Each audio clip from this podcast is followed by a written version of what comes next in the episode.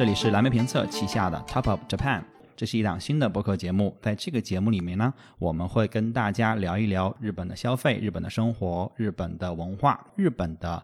种种。我们这个节目有一个小小的亮点，有一位主播人就在日本，他长期在日本生活。那我们就废话不多说，进入我们的第一期节目。有请我对面的瑞秋。Hello，大家好，我是瑞秋，然后我目前也是在蓝莓评测。我自己呢，其实算是一个小小的日本文化和旅行的爱好者吧，因为从小就是作为一个九零后，大家被这种日本的动漫呀，然后日剧啊熏陶的比较多，然后开始旅行之后就特别喜欢往日本跑，然后大学毕业之后就出于自己的一些就个人兴趣，然后跑去学日语啊什么的，就是一直在对日本用爱发电。嗯，明白。然后我刚才忘记介绍，我是蓝莓评测的主编钱德勒。好的，我就不多说我自己了，我们把话筒交给我们身在日本的妮子。Hello，大家好，很高兴，很高兴可以在 Top of Japan 这档栏目跟大家呃见面或者是见生。我是呃住在京都，然后大家都叫我妮子。我呢到京都已经有第呃今年已经是第五个年头了，嗯、在这边一直是工作和生活，也很希望把这边的。呃，我看到的，然后觉得很有意思的好的东西，跟大家一起去分享，呃，让我们就是搭建这个中日文化的桥梁吧，然后把更多的呃一样的或者不一样的东西呈现出来，嗯。然后妮子也会作为我们 Top of Japan 的常驻的这个主播，然后他会给我们带来更一手的、更第一视角的日本的生活。那今天作为我们第一期的这个 Top of Japan 的这个栏目，然后我们也有一个就是就是特别切合旅行的一个话题。我们的话题是就是去日本旅行，你是更推荐住民宿还是住酒店？然后，因为其实我们三个人每呃有一个人是就是一直常驻日本，然后另外两位包括我，包括那个钱德勒老师都是很喜欢往日本跑的，所以大家在旅行方面的这个经验其实也是嗯、呃、比较丰富。所以呢，就想跟大家就是轻松的先聊一聊，然后大家对日本的一些旅行的偏好呀、理解呀，就是都去过日本的什么地方？钱老师。嗯好呀，那我那我先说啊，因为我自己是特别喜欢日本的，我是所有的旅行经验里，我去日本的次数最多。然后我前两天还数了一下，为了准备这个节目，我一共去日本去过十五次，好像对，还是十六次，我也忘了。哇，对对，然后对，然后而且我是那种比较喜欢。每一次就是玩的比较深度一点，就是可能不是说去更多的地方，我的深度更多的是我在一个地方可能待满一周或者两周，然后我不挪窝。有些人可能说啊，你就是懒，然后你就是不想去别的地方。实际上，我是更希望在一个地方旅行的时候，能找到那种当地人在地的感觉，深度玩家。对对对，想找到那种生活的感觉。因为我是觉得你在一个地方待长满一周之后，你就会有一种回酒店像回家的感觉，因为酒店附近的那个街区啊，那个转角的咖啡厅啊，那那个那个啤酒店呀、啊，那个。超市啊，便利店你都会特别熟悉，甚至里面的那个店员，甚至有时候可能都会认识你了，就知道说啊，你就老来，就这种感觉让我觉得我可能会能更沉下心来去感受这个地方的文化和这个气息。然后，当然我去日本可能虽然去过很多次，但是我主要活动的地方还是东京，因为东京是我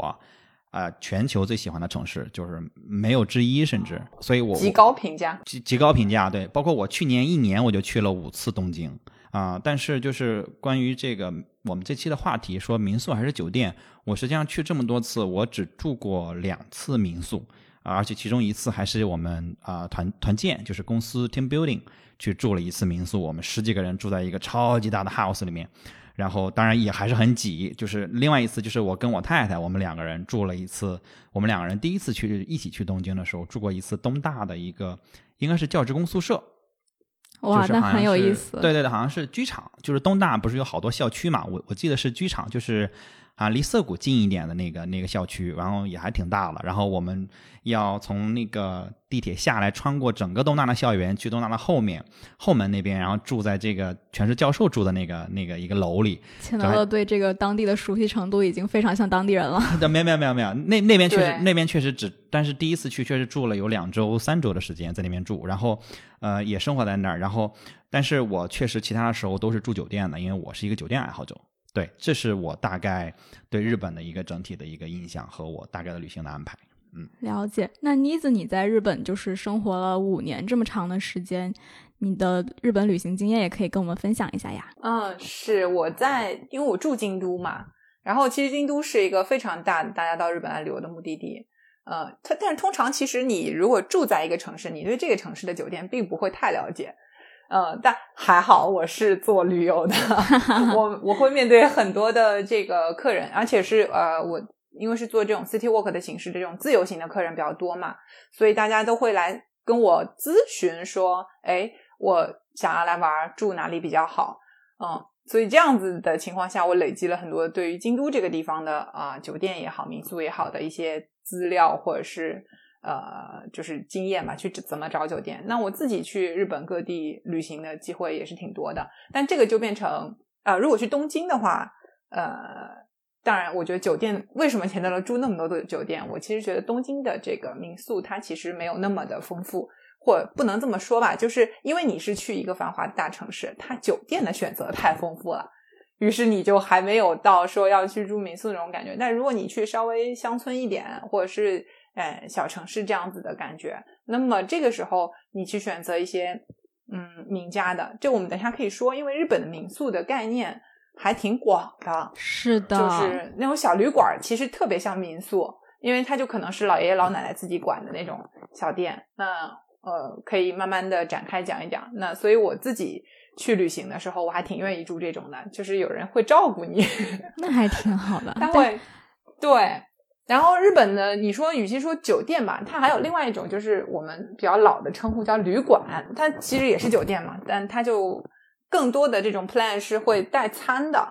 嗯，然后你晚餐和早餐都在酒店里面，然后这这种有点像温泉旅馆的这种概念，那跟我们啊、印象当中西方的这种酒店的概念又不太一样，所以可以分开来比较细的讲。我们嗯我们说到这儿了哈，我觉得我正好想也想问一问，因为因为我是一个酒店爱好者，其实全球我基本上也没有住过太多的可能民宿。我想嗯问一问，就是日本的民宿跟全球其他的地方的民宿是一个定义吗？就是因为因为我们知道 Airbnb 那个 B&B 是 Bed and Breakfast 嘛，它是就是只是提供一个床加一个早餐，甚至可能没有早餐，是只是这么一个地方，还是像你刚才说像那种日式旅馆呀，甚至有一些可能小型的温泉酒店，他们也算民宿嘛？就是我觉得我们先得把民宿的定义界定一下，因为毕竟这个是我们今天要聊的嘛，我得知道说，嗯，我要站哪一边，嗯。对，因为我刚刚觉得我对民宿和酒店好像没有特别的这种偏好，但是聊下来我会发现，就是，呃，日本的住宿类型还是很丰富的，是，对，然后感觉有很多很多的选择，是的，是的，尤其是呃近年来的日本，他们通过了一项这种叫民宿的法案，就是什么样的房子可以去申请这个，他不用做酒店，他可以做民宿这种概念，就是谁可以做，谁不能做。那么很多年以前，大概是六七年以前，我到日本的时候，呃，那时候我还没有到日本常住啊，就是自己来旅行的时候，嗯、就会住到那种你是跟诶欧亚桑，就是呃主人。有日语出现了，就是这个，你是跟主人住在一个房子里的那种，就是你会在 Airbnb 上看到的那个，呃，就是它是 shared ho- room，就是它只有 one room 一个房间，它不是一个一套一个一个 apartment，整个都是你独自享用的。现在 Airbnb 上也会分这两种，就是其实一种是你能看到这个主人的，还有一些是你其实不跟他们生活在一块儿的，但这些都算民宿。呃，甚至有一些那种集合型民宿，它还是民宿。它跟酒店的最大区别是，它没有那个酒店的前台和那种大厅的这种设置。嗯，那个服务的方式不太一样，所以我觉得这个一大类都能算作是民宿。那像那种温泉旅店，它其实它其实其实也有一点像民宿，对吗？我理解的就是，比如说，嗯，一个家庭式的这种旅馆，然后它是家族式的去运营，然后可能一代传一代，然后它也没有一个特别标准的酒店的这种服务的这个流程，然后也基本上没有前台，那它其实也算是广义的民宿，对吗？对，如果规模很小的话是的，但是有一些旅馆是规模挺大的，它也是家族经营，但是它就正规很多，就是那个房间的管理啊，还有各种包括前台的这种服务啊，呃，整个的这种温泉旅馆的大的，它也比较是像酒店的，就是酒店那一挂的。但是有一些更小的地方，确实是的，呃，甚至他们有一些也叫宿舍，那个就很像我们的青旅也好，或者是这种民宿的概念。啊，价格也会相对便宜。嗯，胶囊，呃，有一点像，但它其实还是给你独立房间的，但是可能特别破，就真的是榻榻米，你拿两个被或者自己嗯自己搞一搞那种，那种也是民宿。嗯，那听上去就是呃，日本这个民宿可能会在这个家庭旅馆，就是我们说的日式旅馆这儿，可能会有一个模糊的界限，就是可能部分这种小的，我们把它定义成还是民宿，但是一些可能规模更大的，已经流程化了，然后他们的服务也已经标准化了，那些我们还是把它界定成酒店，对吧？那只是可能是更有当地特色的酒店，相比那些可能全球连锁什么万豪、希尔顿这些，他们肯定明显不是这种。但是他们也不是这种，可能我们一家就三口人，然后我们就经营一间一个一个 house，然后这 house 里面可能就五间房，也不是这种类型的，对吧？那我们我们那我们那我们就把界限画在这儿啊，就是待会儿我们要待会儿我们要说的时候，我们就分清楚这啊，就是说这种呃一般的这种民宿，包括说城市里面那种公寓，然后个人出租的，包括说这种小型的日式旅馆，我们都把它定义成民宿，其他的就是酒店。包括可能说的胶囊酒店，我认为胶囊酒店一定是酒店，因为它会有前台，会有一些对对对，它是有标准服务的嘛，对，是吧？它就是是是是，而且我觉得青旅也是酒店。好，那就是我们既然我们既然说到这个民宿了，就是因为我之前在住民宿的时候，有有有遇到一些问题，就是虽然我就只住了两次啊，就是我发现还是有一些规矩需要需要遵守的，就比如说当时让我比较比较没弄明白的，因为那会儿那会儿还可能去住的时候经验还比较少，就是。垃圾分类这个事情，因为我自己要住，然后我要住两三周，我是一定要做垃圾分类的。然后，但是我其实并不那么清楚垃圾分类的这个规则和，尤其是一些奶瓶啊、饮料瓶，你要撕下来洗干净，然后放哪，然后 周一收什么，周二收什么，它是有一个可能中文的操作手册，但是实际上我还是不敢下去扔去，因为。我不确定我分的对不对，因为我知道每个地方还不一样。对，分的要是不对的话，会会很失礼。我知道这样，所以导致我第一次住，我住了两三周，我真的是我有可能我把那个厨房都给它堆满了，就全是我分类好的垃圾，但是我不敢扔。就是我，但是现在可能。上海人民会对这一点还好一点，他们分的比京都还要细。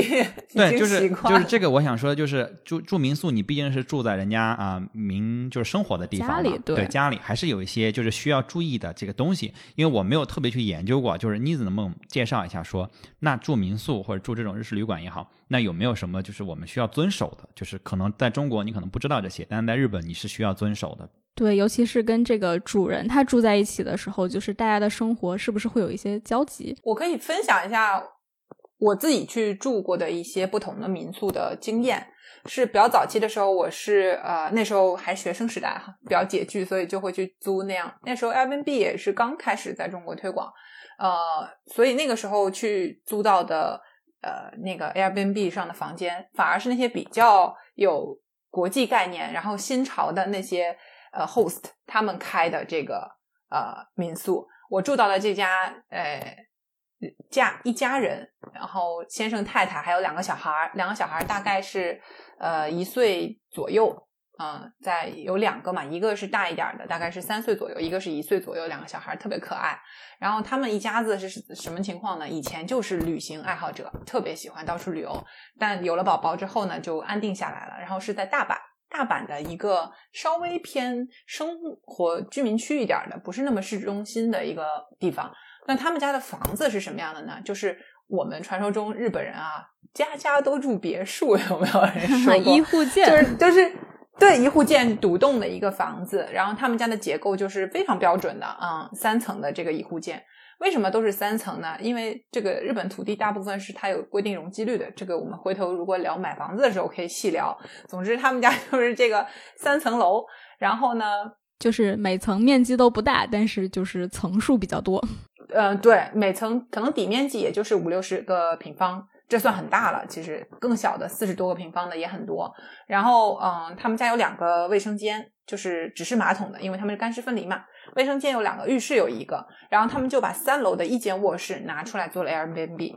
呃，会有一些，当然有很多的交集。嗯，妈妈早上会给我们做早餐，正宗的这个日本主妇的早餐，你们就 不用再想象了，就是就是自己能够亲身体验到，就是给你做一个米烧西的一个味增汤，然后加上一些烤鱼或者什么的。因为住了好几天，每天还给我们换不同的东西，但不是专门为了我们的，他们一家人早上也要吃，然后就会顺便多做。所以你们会一起就是。呃，共用早餐吗？还是说只是一起做，然后分开就是用餐？呃，一起共用早餐。他们开这个 Airbnb 的点就在于自己不能出去旅行了，但是想看到全世界来的旅行者。它有一点像沙发客的感觉。嗯，有一点，有一点，非常像。然后就是，呃，它有很严格的规矩，就是门禁。为什么会早上起来跟他们一起共用早餐呢？因为他们要出门上班了以后，家里边你就不能待在家里了。哦，你要出去旅行，你你就是出去玩了，必须在同一个空间。对，要跟他们同时在同一个空间，然后他们也很乐于跟你聊天。他们的小孩子，呃，小的那个，我现在想的，呃，因为比较久了，想起来他已经一岁多了，但是他还不会说话。哎，这在我们来看是不是比较迟，对吗？他说，主要的原因可能是因为他接触了太多种语言，有可能，因为他家里边。对，来住的游客讲的都是不同的话，所以他特别会跟你用肢体语言和笑容去沟通啊，要什么东西就是特别开朗的一个小孩子。对他就是不开口，开口的特别晚。到现在我们去的时候，他还不太说，就是然后他爸爸妈妈也一点都不着急，特别逗。嗯，所以这是我觉得住民宿会比较好的一种体验，就是那个你有非常好的 host，然后你还能跟他进行交流，然后你有第一手的当地人的这种接触。啊，这是一种你真的住到那个房子里去看，对于那个时候的我来说，这个体验还是非常的特别的。嗯，有惊喜。对，然后还有就是，嗯，那种没有那个主人的，那么京都就比较有特色啊。我经常碰到有人来问我说：“你你给我推荐住宿，我想住那种榻榻米的房间，合适的房间。”对，榻榻米，但是合适房间，大家会就跟你说榻榻米的房间。哎，他们合适这个词都是大家已经玩了以后才知道，哦，原来这种叫合适。然后我们平时的那种房子叫做洋式。对，所以这就是民宿和酒店的也算是一个区别吧。酒店里面好像就是洋式比较多，合适比较少，就是比较多是我们现代的那种酒店，是吗？还真的不一定，就是日本很多的度假的地方的那个酒店，它有都有合适的房间。比如说温泉的那种酒店，没错没错，包括京都有很多的那个酒店，它也是有合适的房间。他们甚至有时候会做合阳合璧的房间啊，就是各取所需，这种也会有。嗯，但这种合适跟你去住京都的那种叫做丁屋的老宅还是不同的体验。丁屋其实它还是比较偏传统，而且它应该会有一定的历史的年限在那里，然后。整个感觉非常的古老，嗯，能够叫丁屋的房子，它一定首先是这种木造结构的。而且京都现在就是严格意义上的丁屋，其实应该也不算太多，对吧？对，它会有认证，叫金丁家，对，它会有叫金丁家的那种认证，但大家都可以说自己是丁屋，那个结构比较像就行了。呃，具体的可能说的就比较细了，比如说你这个房子以前是啊，楼下是用来做是买卖的，然后后边是仓库，楼上是住人的，这是以前的那种分法。然后它旁边会有一个叫做火带的那个地方，就是有一个一二层挑空的一个放煤气炉、煤气灶的那个一条，就是厨房的那个空间啊。甚至有一些里边是带庭院的，就是房子中间会挖一块出来，像天井一样的那种，它是一个庭院的。所以现在就是这样聊下来，我们我们可以感觉到，就是如果你想深度的去体验日本的这种文化，这种比较传统气息的这种感觉的话，好像民宿确实是一个不错的选择。那酒店是不是就感觉差点意思？嗯，酒店可能更加现代气息，我觉得个人观点啊。但是丁屋那种东西呢，有有有利也有弊。你想体验是体验没错，但是它生活来说，并没有那么的像酒店这么的舒服方便。对这个我也有感觉，就是我记得我有一次冬天的时候对我有一次冬天去香根，然后就住的是一个就是特别老的老房子，它是一个就是明治时期的建造的一个房子，然后然后冬天我去就是上厕所的时候就感觉被冻死了，就特别冷。嗖嗖的，那厕所是在外边的，对，它厕所是在外边的。你要修缮好的也就还则罢了，你要那些它其实保温会很差，就你空调怎么开都不是很暖和。嗯，它其实它整整个建筑就是看起来其实还可以，然后内部保养的也不错，但是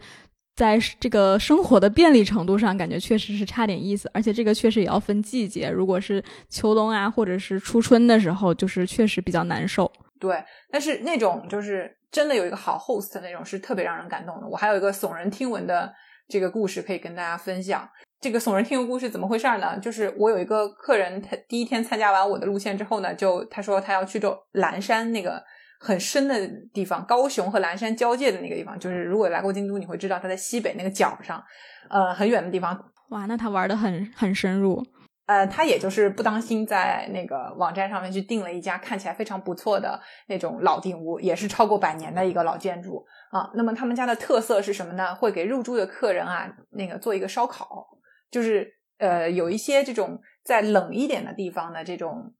定也不算定屋吧，就就是说日式传统老建筑，它会有一个东西叫做围炉伊洛里啊，就是中间凹下去那个烧炭的，以前是取暖或者是烧烧水烧锅的。如果你去过那种老房子，你会看到过，对吧？就是咱们这种能够围到他一起吃饭的那个一个家庭其乐融融，然后就是冬天特别有这种就是接地气的感觉。对，烤火烤炭的，他们家就在这个上面呢，给他们做了一个烧烤。结果呢，他们那天跟我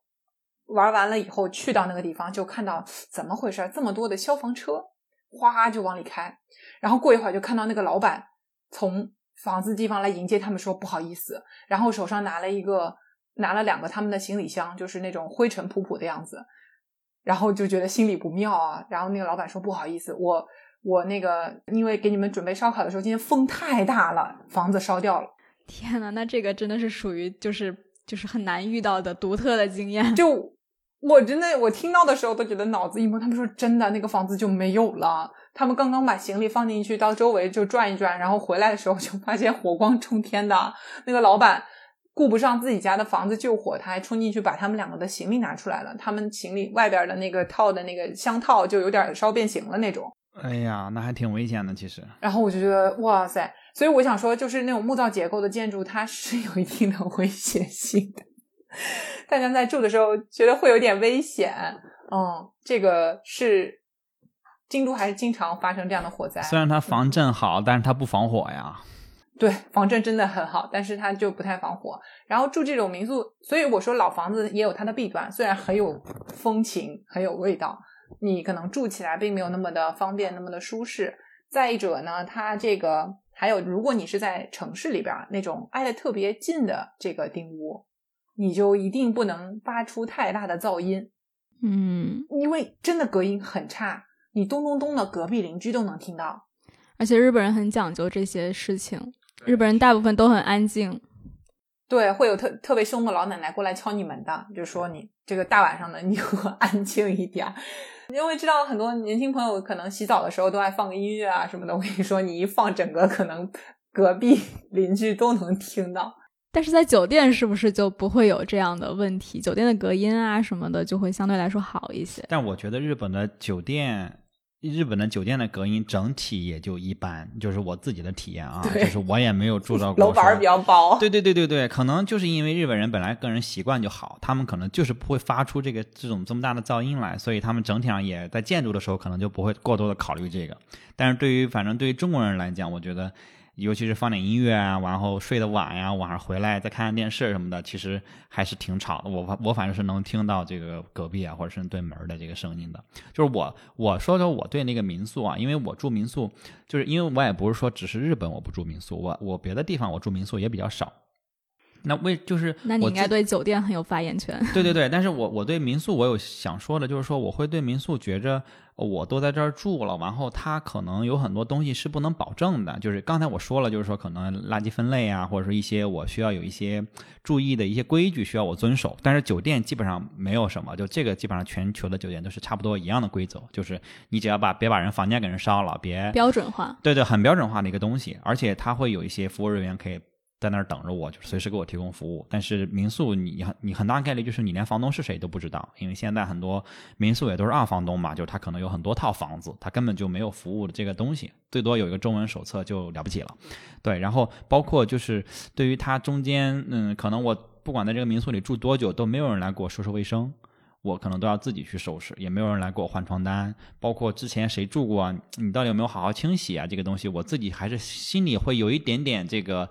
这个这个芥蒂的啊，就是可能我自己有点洁癖，嗯，然后然后包括我自己住酒店，我也会自己带那种一次性床单。那我觉得你真的是就是非常适合住酒店，就是你已经习惯了酒店给你提供的标准化的一些服务等等的一些这样的东西，对对对所以你让你去住民宿，你可能就会觉得不习惯。是，包括刚才刚才妮子说到一个点，就是说他如果能跟房东有一些交流啊，一起吃早饭啊，一起聊聊天啊，我觉得这个是非常非常好的，我会我会被这个吸引。对，特别的体验。但是你去之前，你并不知道，就是你很难找到这样的，或者说你比如你在 Airbnb 啊，你在别的这种民宿的网站，你我没法判断它到底就是房东有没有在那儿，他甚至没有这样的选项，就是说房东会不会跟我聊聊天儿。是的，对，这个就是只能是看运气了。但是反正我没有撞到我，然后所以我刚才听你说的时候，我也觉得很向往，但是我也不知道说怎么去找到，除非你可能嗯直接把链接推给我说就是他们家，然后他们就是这样的。所以我觉得对对旅行者来讲，就是不是特别方便的一个找到的一个东西。哎，对你嗯说到了一个非常有意思的，现在了，那个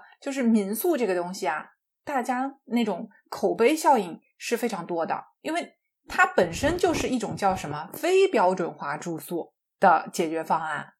它就是非标准化的，每一个都不太一样，所以它不是酒店，就是酒店会让你有一个就是基准，我知道它大概会是什么样子。当然有一些我们现在追求精品酒店或者这种特色，我们可以后面再聊哈。但是，呃，民宿它本来就非标准的，所以很多就是说，如果有民宿，它就会让你推荐，因为住过，然后你体验怎么样，这种呃是非常重要的一个衡量标准。就是我有朋友来住过，对的。然后还有就是你刚才说的一个也是非常有意思的，现在日本的很多民宿是那种投资型的，它可能那个管理，嗯、就不是那种我为了呃可以接触到更多的游客呀或什么样这样人和人的交流的东西，对，会变少，然后更像是一个出租屋。嗯，那种感觉就少了一点人情味儿，我也不是特别喜欢。它少了人情味儿，同时它也到不了酒店的那个高度，就是服务上哈看。有没有服务。所以它要么是便宜，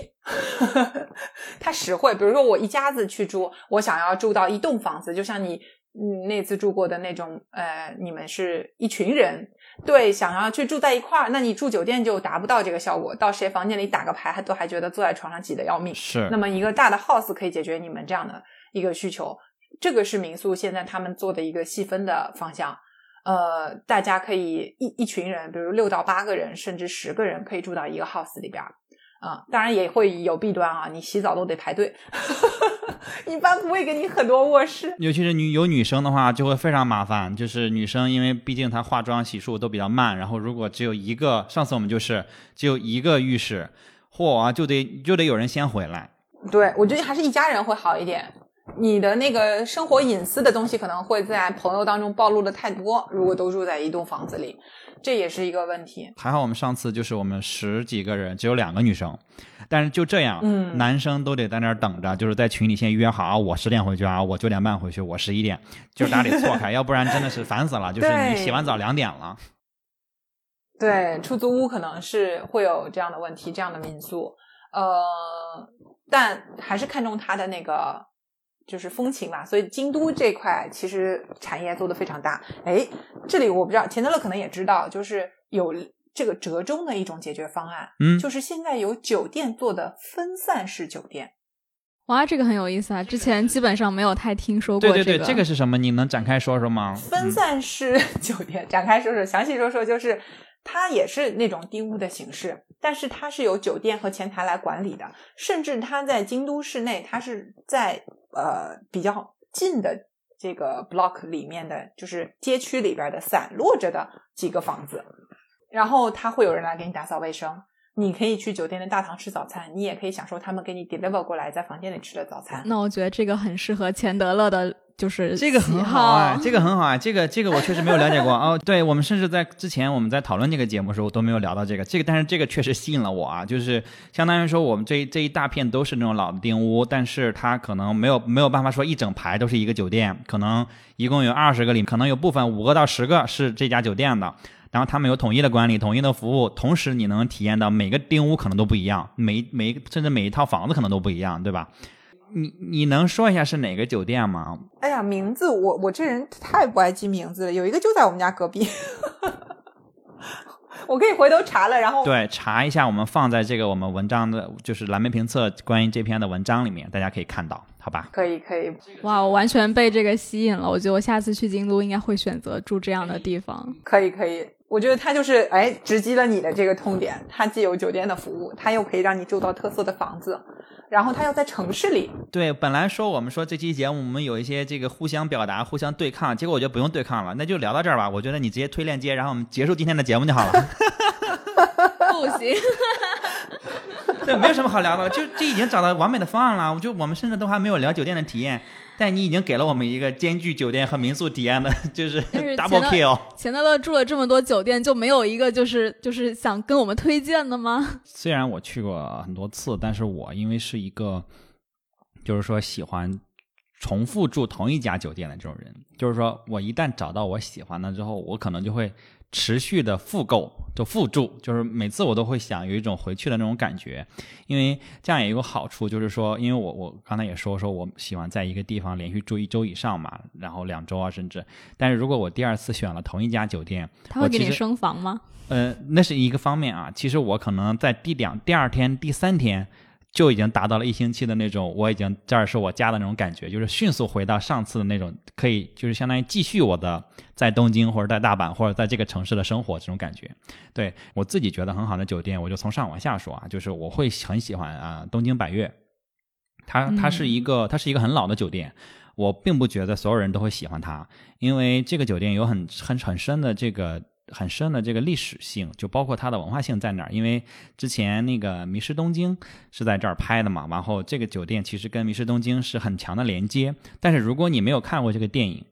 我不太推荐你去住，因为这个酒店应该开业得有二十多年了吧，可能跟我年龄都差不多大，要暴露年龄了。然后它是一个很老的酒店，然后包括它的装修也是比较老派的那种感觉，呃，它整个颜色也是那种暗红的，就是很很老钱。那种感觉，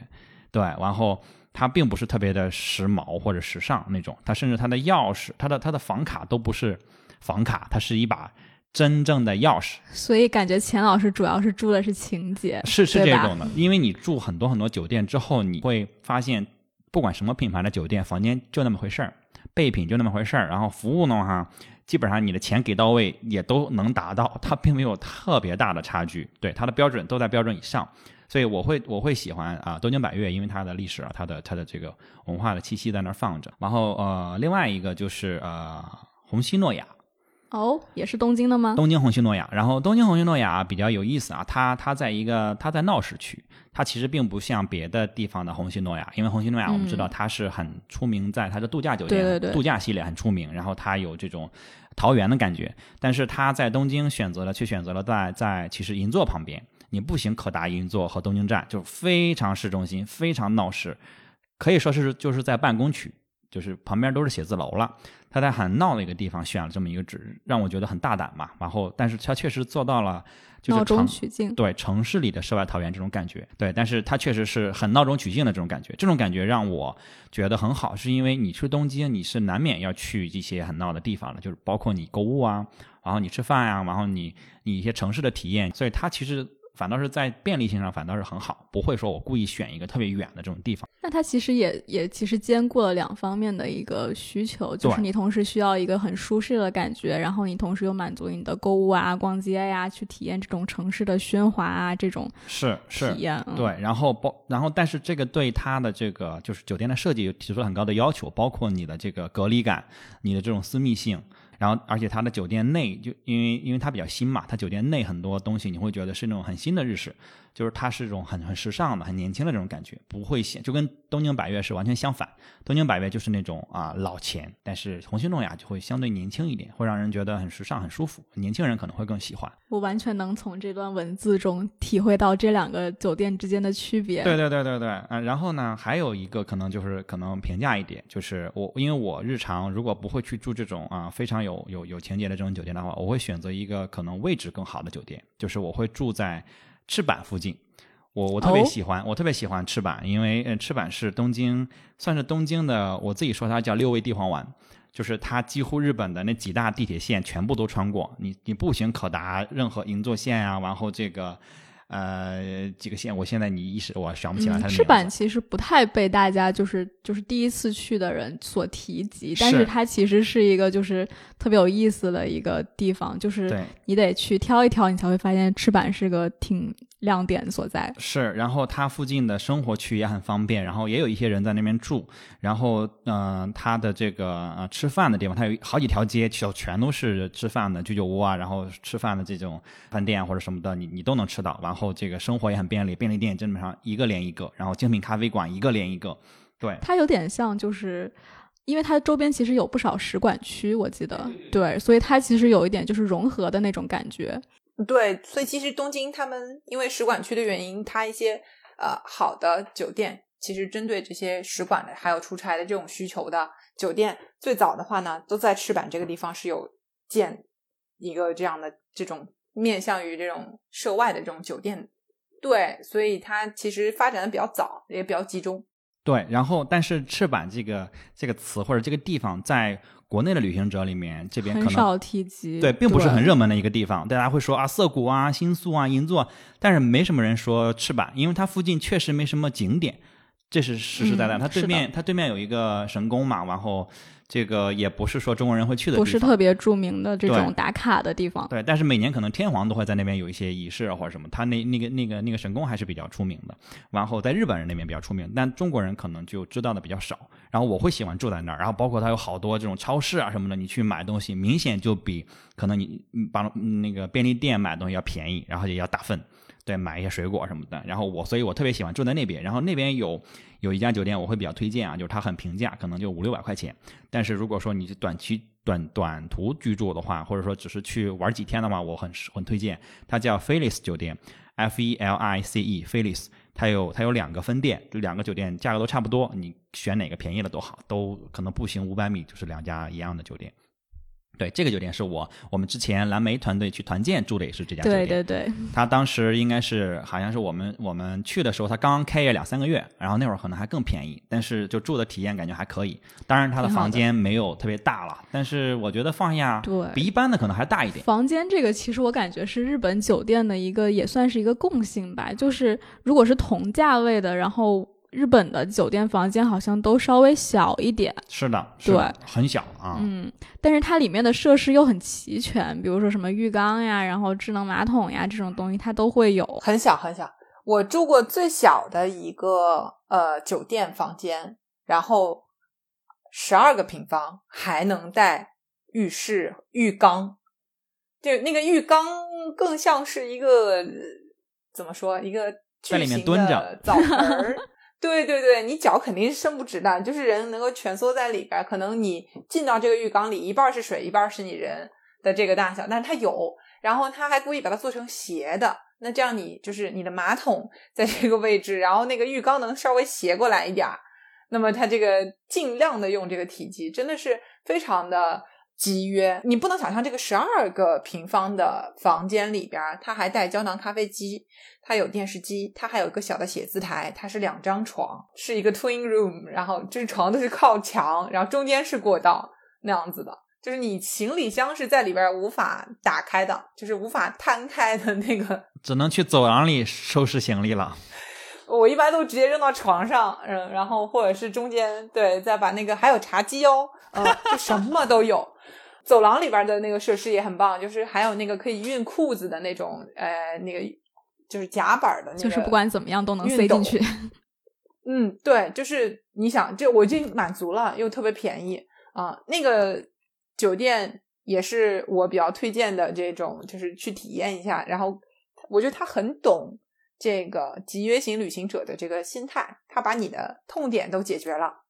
因为你反正也是出去玩嘛，每天你在酒店待的时间可能不是那么多。它的公共空间是非常舒服的，而且它的房间里面会用到日本这种当代艺术的设计师的东西。它叫 We Base，We 就是 W E，Base 就是 basement 的那个 B A S E，We Base，嗯，做了好几家，现在京都今年也新开了一家。然后它的御用的这个呃里边摆放的那些摆件的设计啊，艺术家是那个叫史岩健司 Yanobe Kenji。然后我是第一次住他们呢，是去高松的时候，也就是那个濑户内海艺术季，然后会在高松去住到这个里边，因为。濑户内海艺术季本身，艺术季里边也会有那个 Yanobe Kenji 的这个呃他的作品，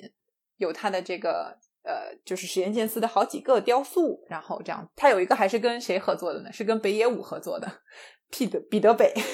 这个是他们的一个就是根据当地定制的这种设计吗？还是？嗯，我觉得不完全是，但是他的那个气氛就是特别的适合去看艺术季的人，然后他就渐渐的把这个品牌做出来了。哦，房间特别的小，十二到十四个平方。你说的这个酒店让我想到那个魏延武在在浅草寺旁边，就是那个东京树吧旁边有一个酒店叫 One at Tokyo 酒店，他他自己定位也是一个设计酒店，但是它是一个平价设计酒店。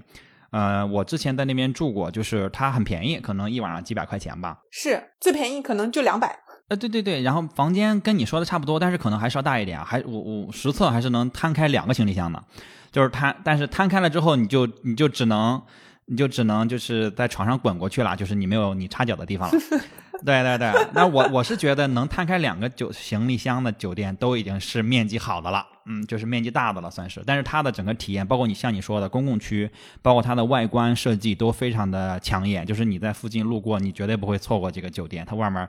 就是搭了好多那种大木桩，然后贴在这个墙上，让人一想，很威严武，对，很威严武，然后很很原始那种感觉。然后包括公共区空间的体验，然后咖啡厅啊、餐厅都体验都很好。对对对，我就很喜欢这样酒店的它的那种公共的这个区域，咖啡厅啊、餐厅啊那些，它的设计的逼格就已经到了，然后甚至是超过它，它至少是那种精品酒店、设计酒店的这个呃级别。是，但是它们价格又非常的优惠。如果是一个人旅行，或者是两个都不是太讲究房间的这个享受的这个。同学的话，我觉得是很值得去试一试这一类的酒店。它也相当于是取了一个中间的一个错层。对，因为我们大部分时间酒店就是一张床嘛，就是睡的。你甚至可能会回去很晚，每天睡几个小时，你第二天又去买买买去逛了。所以说，酒店如果你不是特别介意，尤其是一些年轻的朋友，我觉得大可不必说我要去住像我刚才说的像四五千的这种酒店，你可能没太有必要，除非你对酒店有追求。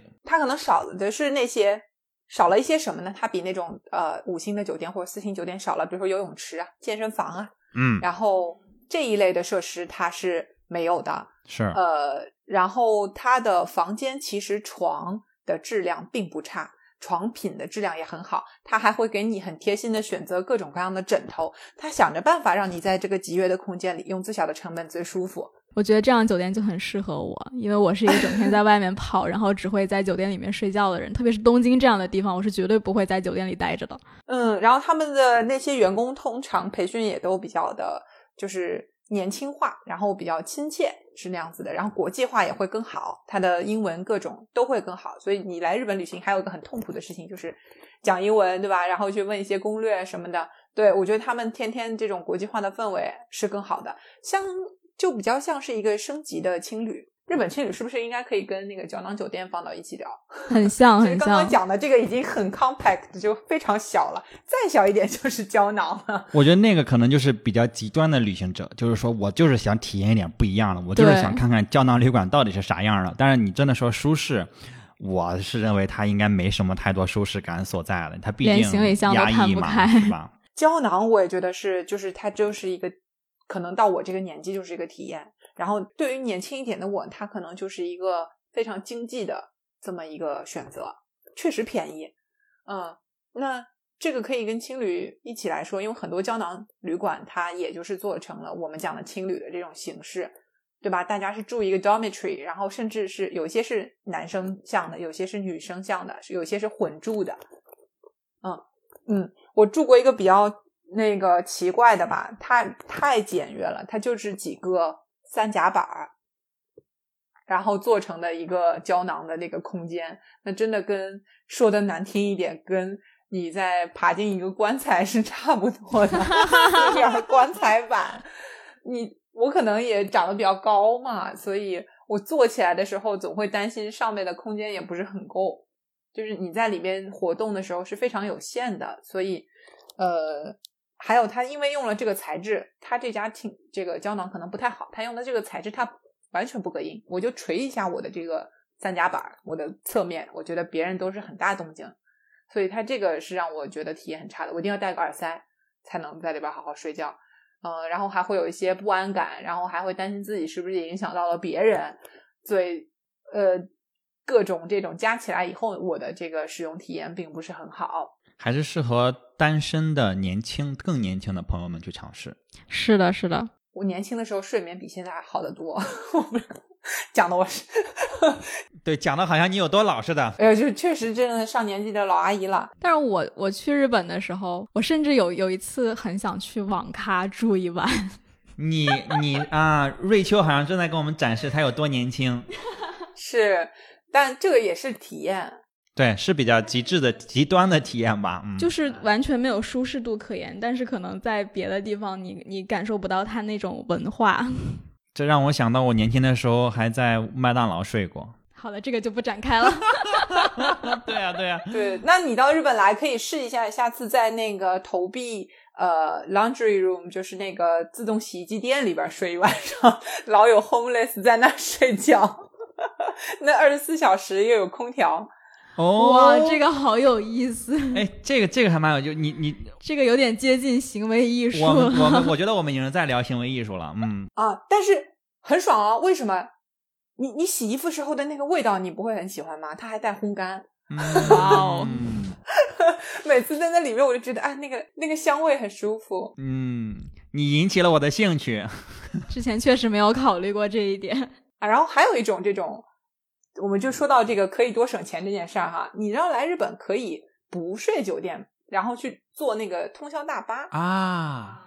来帮你节约行程的费用，是吧？今天晚上我就不用订酒店了，我就坐一大巴，然后哎，一晚上过去了。对的，对的。关系到关东就经常有人这样走。对对对对，那有时候那个票子可以很便宜，大概两千多日元就行了。同样的新干线要一万呃三千多。日元啊，那么基本上是这个、哦、对一百多块钱和十倍，嗯，一百多块钱快一千块钱这样的一个差价，所以就花一晚上时间，然后既省交通费又省住宿费，没错，所以也是很多学生朋友的这个选择。那么，但是问题就是你熬了一晚上人臭臭的怎么办呢？好，京都站下来，对面京都塔里边就有专门只给你提供 shower 的这么一个地方，澡堂子，厉害了，这个真的是手把手教学。京都其实那种钱汤也挺多的，对，所以其实也不是问题，对，就解解决了，也是一种住宿。但是我也想说，我到这个年纪我不行。睡不着，根本就 对啊！你这样，你第二天其实就废了嘛。就是对于一些睡眠浅的朋友，或者说上了年纪的朋友，这第二天其实就废了。你这样算一下，其实也不划算，对吧？你这你就是浪费了一天嘛。来都来了，不要委屈自己。对，然后包括包括你刚才说这个澡堂，其实澡堂呢，我觉得我们也可以单独聊一期，因为在日本汤文化其实是一个很很重要的一个文化，是的对吧？是后后面我们先多埋一点梗，对回头一个个来给大家 对对对，我们先我们先，挖着先。挖着。让我推荐酒店的时候，我我我刚才好像只说了那个东京的部分，因为其实其实我也住过一些别的城市嘛，包括就刚刚想到冲绳，因为冲绳全是度假酒店。啊、几乎吧，那那所所谓的酒店基本上都是海边儿的嘛，然后两边儿海岸的海海边儿的。然后冲绳的酒店，我觉得还是很有特色，它跟本岛上可能差距会非常非常大，就是完全不不是一个类型是的是的东西。它甚至不像是日本的酒店了，都有一些。只是只是日本人在给你服务，就是服务还是非常到位，但是酒店的那个房间呀、感受啊、整个的服务是跟东京啊、跟大阪、跟京都是很大的一个差异。我觉得冲绳大家也可以去去体验一下，因为包括那个也是说到啊、呃像万座毛洲记啊，这就是《恋战冲绳》那个那个里面，他们在万座毛住在万座毛嘛，然后那个酒店也是一个可以去打卡的，然后还是电影情节，对，但是你如果没有看过那个啊、电影的话，你就呃不要去住，因为它确实有点老了你。想想那个电影都已经多少年了，对对对对对对，但是我喜欢这样的，我甚至可可能会去他住他们住的那个五二九那间房去打卡，啊，然后那个包括我我我们去年在冲绳举办婚礼的时候，我们住了那个奥利安酒店，因为教堂就在那个酒店旁边，就是属于那个酒店一起的吧。然后那那个酒店也非常好，是那个奥利安啤酒，就是那个应该就是冲绳当当地的啤酒品牌吧，叫 Oran，然后好像是日本第三大酒店，呃，就是啤酒品牌，他们自己的家的物业，然后他们的服务非常好，尤其推荐他们家的早餐，就是非常好吃。然后这个对日式的、西式的都有，然后那个也有一个私人沙滩，然后离那个海洋馆也很近，就是冲绳那个很大的那个海洋馆。美丽海哎，对，美丽海，对对对，美丽海公园，对，那个非常好，然后就在隔壁，是步行可达。对，然后这个是我想补充的一个酒店嘛。然后那个呃，大阪我自己也住过，但大阪我去过次数比较少哈，我就每好像每次都住在大阪万豪，就是那个最高的那个楼，大阪最高的那个楼。呃，对，阿贝诺哈鲁卡斯，对，在天王寺上面，对，天王寺地地铁站楼上吧，就是很高的那个楼，好像那个酒店是从对五十多层还是六十多层开始是酒店对对对，大阪的最高楼，日本的最高楼，哦，是吗？嗯，对我，我今天穿还专门穿了件 T 恤，就是大阪的那个 T 恤，然后能看到那个最高的楼，就为了我们这个这期节目。对，结果刚才忘了说了还。太有仪式感了。叫那个阿贝野，哎，对对对对对对对，阿贝野对。然后那个酒店现在现在其实那个酒店比较网红了哈，我最开始住的时候还没有看到太 多，因为那个酒店很出名的、很很很特色的一个点是，它是有全落地窗的。然后很大的一片落，就是一面墙都是落地窗，你不管住哪个房间。然后我当时还就是因为我是万豪的，就是白金嘛，然后他当时给我就是钛金给我升了那个房，升到就是脚套，就是那个转角的套房，所以我就有两面落地窗。哦啊，那特别棒，你就把大阪夜景尽收眼底，看到很多摩天轮，对，你想想，你住在几乎就是其实就是最高最高楼，然后对，然后我还专门要说我要很高的房型，然后我要朝北，因为他当时他应该是在大阪南部嘛，我要看大阪的整个城，然后要朝北，哇，那个夜景真的是就是你都不想睡觉。然后我看什么就是 VIP 中 P 的待遇。啊，真的是，然后关键是你两面墙都是落地窗的时候，很震撼的。你把灯一关，外面通明，那个房间然后也很大，然后也很新，所以包括因为我也我基本上酒店都是拿积分换嘛，我也不我也不知道它多少钱。这绝对是炫耀对，。这是炫耀贴。然后要知道怎么换的话，请好好的关注蓝莓，看钱泽乐写的文章。对，换换就是你万豪，你换四晚，他还送你一晚，就是你换四晚就可以住五晚。然后我每次就是换两套，就是连着住他十天。对，然后他就体验还很好，然后这个交通也很方便，楼下就是地铁站，这个这个也是我比较嗯推荐的。而我看小红书上有很多人会把那个床拉到落地窗旁边睡，就是你这样就可以伴着夜景睡觉。是啊，当然就是大家也可以这么做哈，但是注意安全。嗯，就是如果你们特别吵、特别闹，嗯，说到看夜景的那个酒店，其实东京大家比较呃推崇的，可能就像丽思这种，它是可以看东京塔的嗯这个夜景。的一些酒店和位置、嗯啊，也会有那么周围有一圈，包括六本木那边也会是有一些比较呃，就是红的吧。嗯，那我觉得丽思卡尔顿那个应该是最红的一个，在这个里面。甚至有一些高层也能看到富士山，天气好的时候。对对对，是的，是的，呃，这个正好前头聊到说万豪啊，包括丽思啊这些酒店，这个也是有挺有日本特色的，就是这些国际的大酒店到了日本来，他们会进行一些什么样的调整？哇，这个很有意思。最明显调整就还是我们刚才聊到的，房间会变小，是这样的，是这样，是不是很明显吗？很明显吗？它房间会小很多。你同样价位的情况下，它其实价位也挺高的，可能有一些是从三十几个平方起，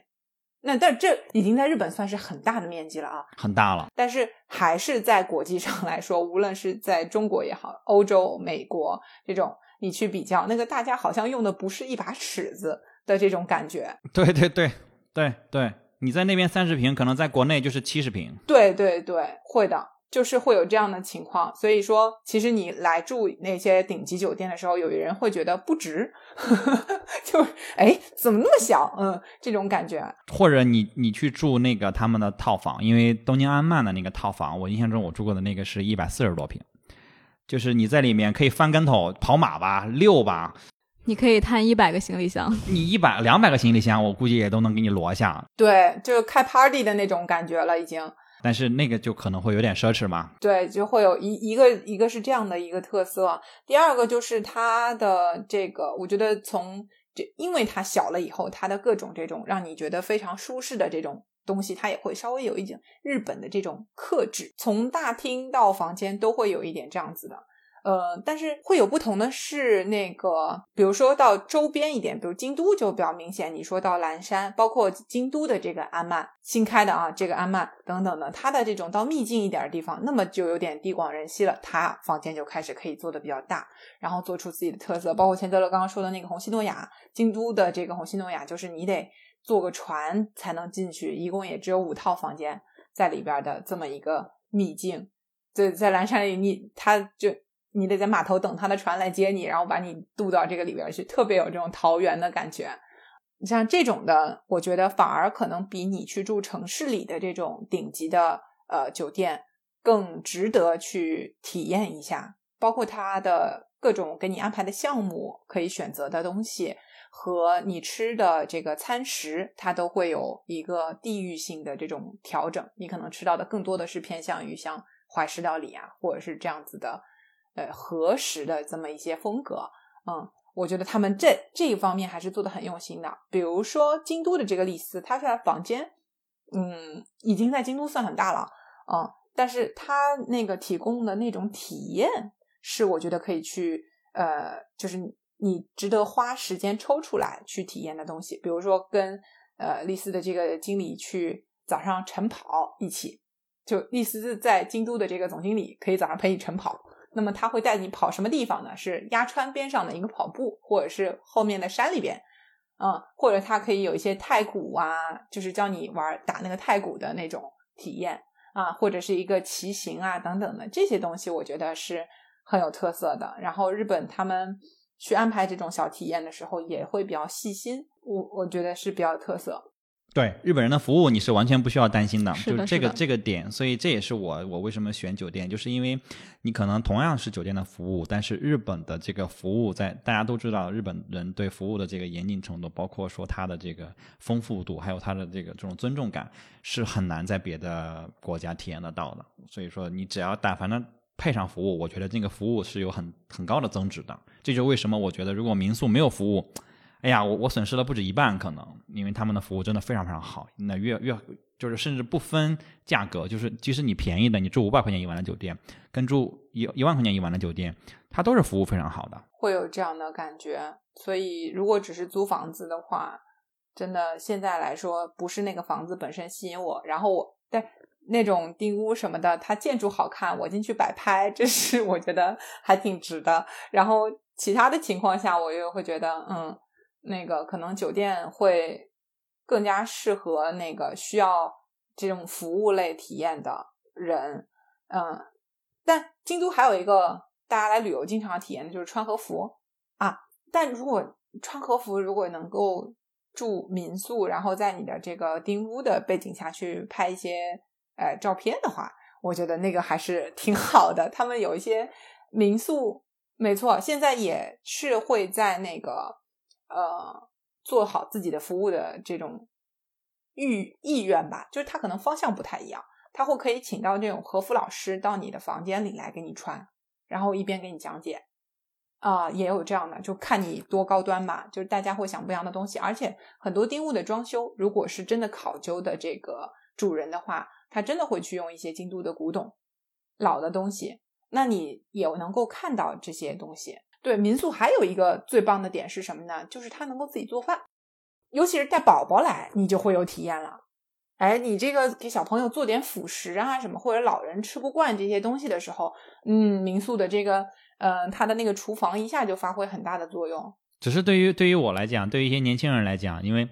我都去了日本了，我不去吃当地的东西，就是感觉有点可惜。对对对，所以所以就吃这个，可能确实是老人啊、小孩、小朋友可能会对这个有需求。我觉得年轻人可能对这个需求可能会会会，因为你毕竟每次也就是待一两周，可能大部分人、嗯对，中国胃可能还没有唤醒，尤其是日本的吃的跟中国它差异没有那么大的就是悬殊，嗯对还是比较亚洲口味的嘛，嗯，嗯。所以我觉得错过了一些寿司，错过了一些这些东西，可惜了了。但是有很多酒店或者是民宿，它会提供的那种怀石料理还是相当不错的。对，而且它是就是根据不同的季节呀，它会有一些变化，所以你不同的时间去的话，其实也会不一样。我一般会在什么时候选这种就是带晚餐和早餐的那个呃安排呢？就这样的 planner，就是你去到像温泉秘境、温泉乡，或者是这种山里边儿，你周围也不那么容易出去街道里面找到吃的。这种时候，我很愿意去选这样的叫做就是我们说的日式旅馆，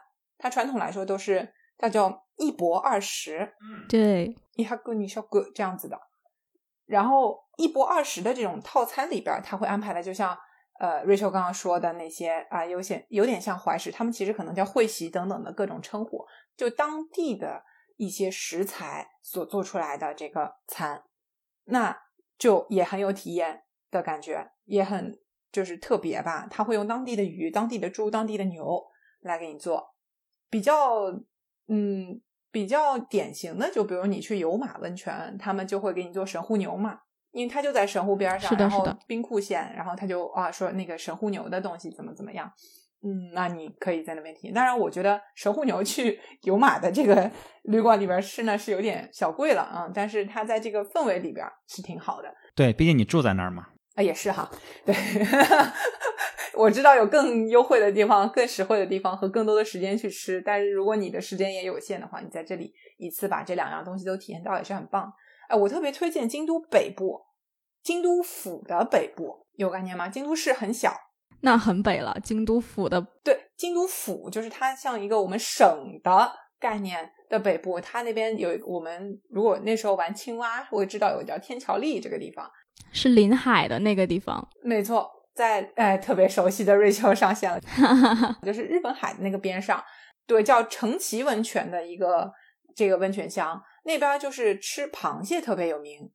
所以你在冬天的时候去呢，就他的那个旅馆里边晚上提供的是全蟹宴，一人两只很大的这种日本蟹，松叶蟹呀。太棒了！啊，那个就真的特别的舒，舒让你浑身舒畅。我我觉得这真的是很有对很有特色的一个地方是，就是如果你去日本的不同地方，你对这个住啊、吃啊，你的偏好其实是不太一样的。然后它这个旅馆能提供给你的这个特色的体验也是不一样的。嗯，就是很因地制宜。对，是的，是的。哎我我我我还是想问啊，刚才刚才妮子说的这个，这个冬天是什么时候去比较好？你说的这个吃全蟹的这个地方，冬天就基本上十一月以后，就是都开始就是有捞蟹起来了，一直到这个大概一月份左右两，嗯，就是那个都是捕蟹的季节。那时候冬天冬天海鲜都比较肥美嘛，所以那个时间其实都是很好的，到叫做城崎温泉。所以我们就是在十一月到一月之间去呃京都府北边的城崎温泉，然后就可以吃到那个全蟹，是吗？好，我记住了，记住了。嗯，对，其实城崎温泉应该都不算在京都府内了。这个我们可以在美食特辑详聊。嗯嗯，但是但是我这个必须得记下来。嗯，那个时候也是吃河豚的好季节。对，冬天的时候海鲜都比较肥美，因为冷嘛，一冷它那个会就又到了这个贴标的季节。对，希望希望今年冬天可以，就是日我们这个疫情可以啊能好一点，我们可以去现在去日本。我现在就是准备了第一个目的地就是日本，就是只要一解封我就会去。虽然我们现在聊得很嗨，但是其实日本的这个酒店和民宿业在这一波里边受到了非常大的冲击，是可以理解，嗯倒闭的最多的啊、就是这几个月来日本他们倒产的企业里边倒闭的最多的类型就是旅馆，在旅游方向里面的旅馆业和呃餐饮业，所以我现在就给人家推荐东西的时候，我都要先打个前提是我不知道到时候他们还开不开。京都这边大换血，就是好多店都现在贴出了闭店公告，因为七月份刚好是日本的大打折季，就是每一年的一月和七月是啊、打折的时候，所以好多店等于说它的店租租约可能也就是半年，差不多就到这儿了，然后他就哎打出了闭店的这个旗号，然后一波 sell 结束营业，这样子。嗯，还是挺可惜的，因为它很多都是很有历史，很几十年，甚至是上百年的更久。对，嗯这很难续下去了，对吧？嗯，对，关于这种老店，我们也可以 专门来聊一聊这些又老又这个生机勃勃的这些品牌，还有这些嗯，包括匠人啊等等的。但是这个疫情确实影响还挺大的，因为我很明显我自己就很少出去吃饭了。现在，对呀、安全考虑肯定安全第一嘛，是吧？对对，是的，而且他们的营业时间也变得很奇怪，就是有前段时间你都摸不准他到底开不开门，然后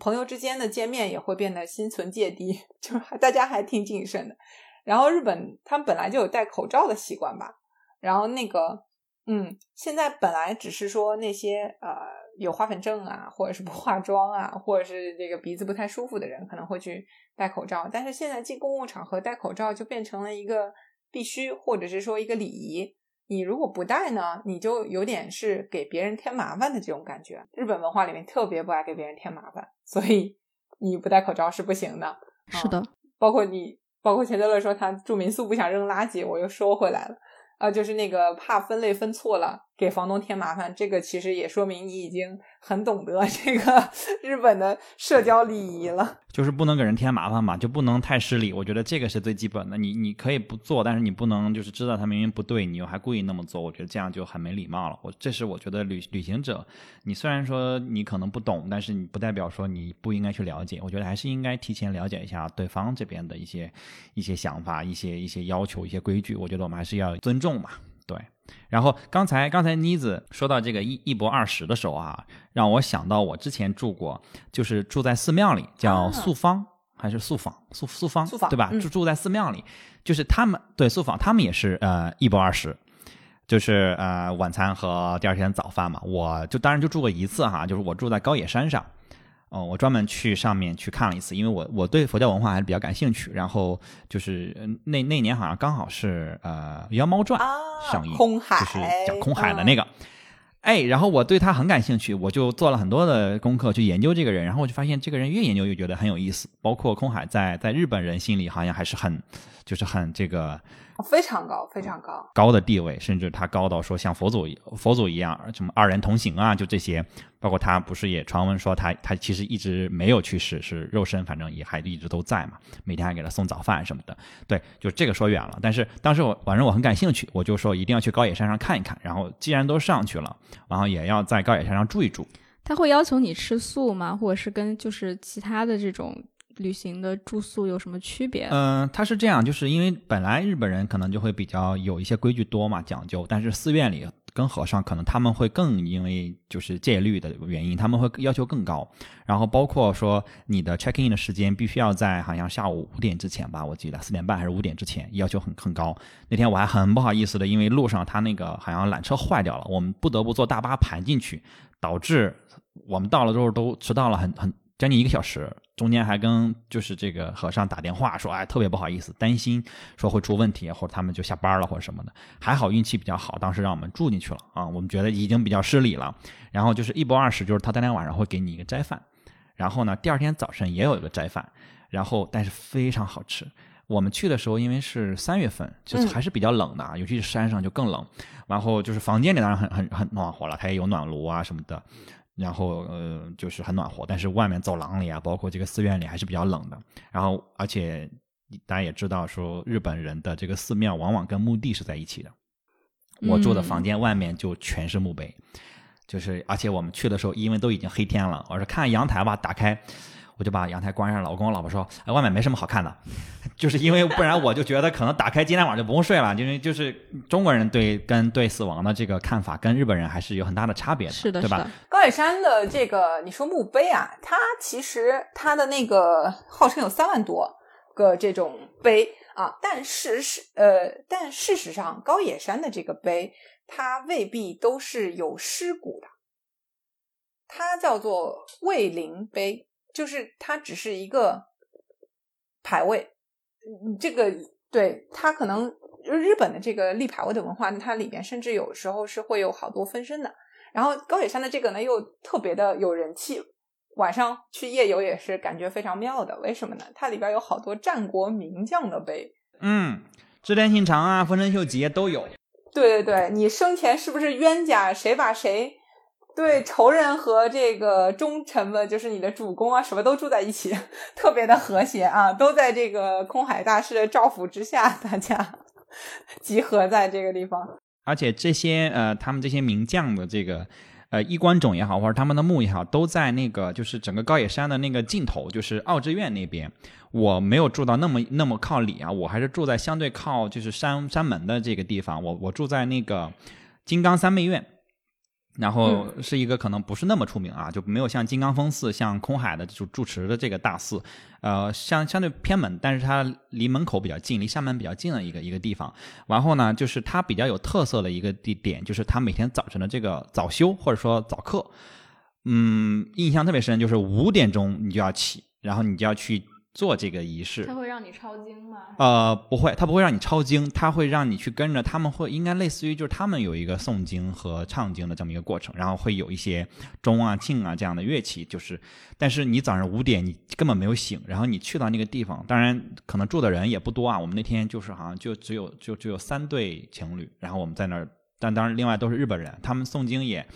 但是我基本上能听懂他们在说什么，因为就就是还是那些啊，对对对，还是在那些很简单的，包括一些也有一些夹杂的中文的发音的东西啊。那你是对佛经本身就应该很有了解了啊？对对对对，因为我自己也会也会去抄一些经啊或者什么日常，所以也能大概能就感觉很好。但是他们当时就是那个氛围，那个氛围感是很难说你复制的，包括一些可能比较吵闹的时候，你去去。只是去呃拜一拜啊，或者说去去去许个愿，那种感觉是不一样的。因为早晨起来，真的那个那个森林里的雾还没有散开，然后整个那个气息感很不一样，然后你会觉得很有灵性吧。我现在听到这儿，我就想问一句，是在哪儿定的？呃，高野山的宿坊比较的呃典型，因为呃整个高野山这个高野町这个区域啊，它有很多的小寺庙，它主寺就是那个金刚峰寺。就是这个空海的这个主寺，呃，但它周围的这些宿坊呢，我记得是有两百个，还是一呃一九十多个，我有点记不清楚很多，反正很多，确实，其中的一半都可以对外就是有宿坊作作为营业的。然后呢，也就是至少有四十多家啊，你可以选。所以他们有一个叫做高野山这个住宿联合协会这个地方，你可以找他们去订。对他们就是一起的，但是每家的这个收费，然后房间的状态，还有他们的规矩，稍微会有一些不同。呃，房型也会有不一样，有有这一些新旧啊变化呀这样子的。嗯，基本上我觉得他对于游客就是接纳度是很高的，他很希望说把自己的这些文化的东西给到所有的人去体验，所以老外去的非常多，法国人。选择高野山旅行的人非常多，有一个什么有意思呢？因为它就位于熊野古道之中，它有一段就是归到了日本的这个非物质文化遗产的这个熊野古道里边。那熊野古道又是全世界唯二的一个以道路作为呃世界物质呃非物质文化遗产的这么一个地方。另一个是哪里？西班牙朝圣之道，朝圣之路，西班牙的朝圣之路是另外一条。那么还有一条就是叫做。知识点来了，这个 知识点来了。基伊山的这个和奈良的参拜道，就是其中有一段就在高野山，所以它在西方是非常知名的。空海也是同样的，在佛教里边，呃，非常知名的。那么它的这些素坊呢，就是所以我我觉得就是非常见过世面的宿房。嗯 然后他那个有甚至有一些呃外国人在里边就是去做小沙弥实习的，我有遇嗯到过。哇呃，你可以跟他聊天，然后他就在那儿可能待半年啊、一年啊那样子的，嗯，日语说的可溜了，就是英文又好，然后跟主持就帮他的忙这样子。这个让我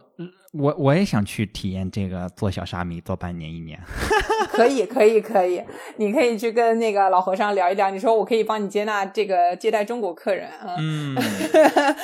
对，因为因为速访觉得，我觉得在在国内的这个知名度还是相对低的，就是它可能还是不是一般的旅客会去体验的这个东西。但是体验完之后，你会发现它的这个体验的深度是很够的，就是你确实在别的地方绝对体验不到这个东西。而且像你说的，高野山已经相对相对比较成熟了，所以说你也不会有那么多的隔阂感啊。对，但是他又非常难能可贵的，就像钱德勒说的那个他们的早课，他们念经虽然只有两个人，可能三个嗯人，对啊两三个人就是三个嗯和尚在那边呃去诵经，你可以听得出来他是真格儿的，他绝对不是说我给你表演一下那种，不是这是他每天的功课，而且他要求你也来，他们发出来的那个声音诵的那个经里边儿，我觉得是非常的有能量的，会让你的整个的这个气场，还有你一天的这个感觉都得到一个净化。因为这这个这个可能又后面聊佛教的时候可以聊到，因为高野山它是啊密宗的部分，就是汉传的密宗部分也保留下来的，所以它的很多仪式你在国内其实不太能够看到了，在他们那边是非常好的被原汁原味的保留下来了。然后这些和尚呃也是特别特殊的这种生活方式在那边嘛，嗯、在高野山这块地方保护的非常的好，两千多年的时间，嗯、那么这个你去吃的那些东西呢，也是他们精心的，就是制作出来的。这个在日本叫做精进料理，我们叫斋饭，他们叫精进料理。吃了干嘛呢？吃了让你可以在佛佛学上或者是生活上更加的精进，嗯嗯啊，就是可以净化你的这么一个一个食物的种类吧。然后做的非常像怀石嘛，是的，是的，会让就是非常精致。它它虽然没有精，就是虽然没有像怀石那么讲究，但是吃吃的感觉，包括它的那个菜色是很棒的。就是而且看虽然看上去都是很简单的食材，确实它没有那种名贵的食材，但是对就吃的是很舒服。而且就是在那个时机下，你你上完早课，可能一个小时吧，然后你回去就会发现热腾腾的饭已经在你的房间里放好了。哇，那个感觉非常棒，就是你就觉得现在我就缺这个，缺这个，然后那个饭量什么也刚刚好，就是我觉得是非常贴心的。然后，而且他上完早课，和尚会带着你转一下这个寺庙，一般都会，反正我那会儿是这样。啊，会会会，他们里边的佛像啊，这种传下来的东西会给你介绍一下，然后我们这个寺庙的特色，对，然后你有一些呃在高野山游览的这个呃指南啊什么的，哎，他们也会很热心的告诉你，是的所以，我觉得是非常棒的一个，让你既好像超凡脱世了的这种感觉，又同时还是在一个旅行这种呃轻松的氛围里边的一种体验。是，嗯所以所以就是我们虽然我们在聊这个聊这个民宿和酒店啊，但是我我其实去那么多次日本，甚至我出就是包括整个的可能旅行的经验里面，那次宿访的经验都给我留下了非常深刻的印象。就是我就一直很后悔说当时只住只住了一晚，因为我是觉得应该下次要住可能一周两周这个时间，因为上次真的就是就临时想到的，所以说已经定不太上了，然后就是时间不太合适。那下次我肯定会住时间更长一点。我觉得那种感觉，连续几天的话，可能像你说的那个能量感也会有不一样的，就是可能更深的这种体验吧。对，这个是我特别高野山是宿坊的一个很好的呃目的地。其实京都的寺庙也有很多的宿坊。嗯，是呢。据说，据说这个乔布斯好像就是在京都的哪个寺啊，是西方寺还是哪个寺悟出的 iPhone，这么神奇，他就在那儿参禅，对，参禅，就好像据说是这样啊。因为我我也是一个就是算果粉吧，就是反正我知道了这个事情。当时让我对很久之前我就知道他这个事情，但是后来联系到说啊，原来这就是其实就是素坊的一个体验，可能也没有那么高大上，但是可能它就是一个也是你可以说能量场，或者给了我一个完全不一样的环境，让我去思考。我觉得这也是很难得的嘛。嗯，那在服务上，宿访会有什么服务吗？哎，这个就是很微妙的一个点。其实宿访是一种非常非常古老的旅馆的方式，最早到战国时代，那个这么久你如果有印象的话，啊，织田信长是在哪里被自己人倒戈的？本能寺。呃，本能寺，本能寺之变。那为什么为什么他会在本能寺里边呢？有没有人想过？哦，哇这个太他就是在宿坊的时候被烧死的对的。呀，他他就是因为寺庙那个时候地方也大，然后有僧舍，所以他们这些就等于说外地过来的 军队驻扎到哪呢？都是在各个寺庙里面。他那个大儿子也是在旁边的这个妙法寺吧，不远处嘛，在另一个寺庙里边，就是就是这样的。所以他们那时候就是住寺庙的，所以其实那也是宿坊啊，就哦，对对对，只是他可能是军队层面的宿坊，对吧？但是，嗯，明白了。对他其实也未必有兵，他就有房间给他住，然后吃津津道理，跟老和尚聊天、参禅、下棋、喝茶。明白了啊，哦，哇，这有一种我有一种连上了的感觉，哇，对，这个就是突然被点了一下，然后发现就是啊，这我确实确实从来没有这么想过啊。我我虽然对那就是还研究了这些东西，包括对郑印长这个人也很感兴趣，但是我没有嗯想过他是在宿坊，因为他中间行军，他们那个年代行军都要住在寺庙里，感觉就寺庙就是驿馆那种感觉，对吧？因为你也没有别的，没错，就是刚才它地方又大，然后又可以做那样的饭或者怎么样的，就是哎来给大家提供这样的服务。所以刚才 Rachel 问说，哎住住宿坊它的服务跟别人有什么不一样吗？它就是有一点点，你既是客，就是那种呃客人，我要以主人来带你客人，但另外一个你的身份也有一点点像是来学习的。啊，非常微妙。我觉得这个不去真的体验不到。所以才会五点钟把你叫起来，要让你去上早课呀。对，几乎是强制的，然后告诉你，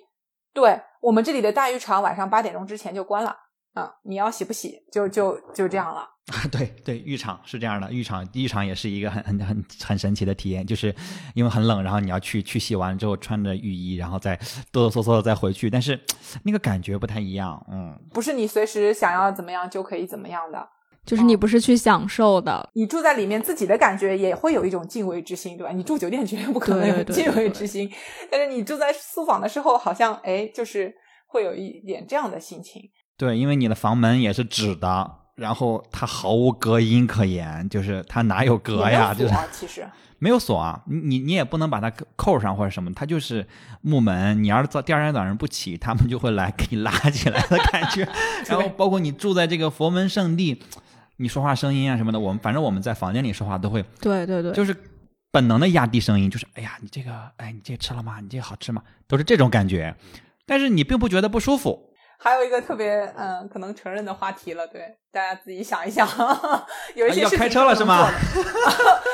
有一些事情是感觉不能做的，嗯，呃，就是你确实也提不起那个，就不敢往那儿想，确实不太敢往那儿想。对，甚至是你去便利店买个酒、买个肉回来，在房间里吃这件事情，你都会觉得说是不是不太好？不太会，失礼了。对你，我我，因为我去之前确实我们开玩笑说聊到这个话题，聊到成人话题，但是你去了之后，你就不太想聊这个话题了，你你自己就知道答案是什么。然后啊、反正反正我是这样哈，我觉得还是有一些敬畏心的啊、这个敬畏心开车了，开车了。对，包括你说你说刚才说的那个精进料理，我觉得这个精进这个词也很有意思，就是我可能不只是那个饭是精进的，我整个做完之后，我的体验也是那种精进的感觉，它不是一个我来享受的感觉。是的，但是我确实没有像我刚才说的，我没有不舒服。但是如果你对佛教的这个感觉没有那么的强烈，你可能会有不适感啊，可能不是不舒服，就是你需要压抑一下自己的一些可能啊、呃一些可能很娱乐的那种想法啊，还是要我觉得尊重的，就是嗯你可能不喜欢，但是你也要互相尊重。既然你选择了这一个地方，你在这儿去佛门圣地去去住一宿，我觉得还是不要造次的好啊。如果你不接受这个，那就不要去。如果你想造次，你可能会选 Love Hotel。啊，就是瑞秋也要开车了是吗？我们这个节目可能会过审会有点难了，再再聊下去的话，我们挖了那么多坑，挖了那么多成人坑，要选一些别的 hotel。嗯嗯，对，选一些别的嗯 hotel，、对，哎，但是 Love Hotel 我们确实可以单独聊一聊啊，我我其实也挺感兴趣的，日本的这个情色的这些东西，它可能也没有那么的不堪，就是它还是很很很正经的一个行业嘛，对吧？是的，是的，嗯，哎呀，我觉得我去聊这个东西，可能也不是太一手的资料。但是明明是你先可以让我去开的车体验一下。咱们是不是可以让我有去体验一下？但但我知道，呃，这个 Love Hotel 有一个特别好的好处嗯，是在什么呢？因为它的这个预定啊，都是比较临时的，就当你这个城市里边酒店，京都真的，它一到旺季老有这种情况，真的订不上酒店。对，要提前很久。嗯，哎，然后这个时候，对 Love Hotel 就会变成你的一个最终的可能的选择。嗯，它是有一些是按小时啊或者什么的嘛，那你也可以过夜。讲了什么？嗯，但过夜会会比较贵，是吧？我我我记得我没，其实核算下来，跟旺季时候的这种酒店啊是差不多的。你们明明就很懂，但他们现在也经营很困难。啊、对，那当然，嗯大家都不能出门嘛，对吧？因为 Love Hotel 还是比较隐晦的，就是还是不是就是那种正，我但它其实很私密。非常的私密，嗯，所以它的附加的这些服务的成本就比较高，就是说它平时看起来会是一个稍微贵一点的地方啊、这个我觉得 Love Hotel 走衰，这个也不是说一个疫情的关系了，它之前很长一段时间都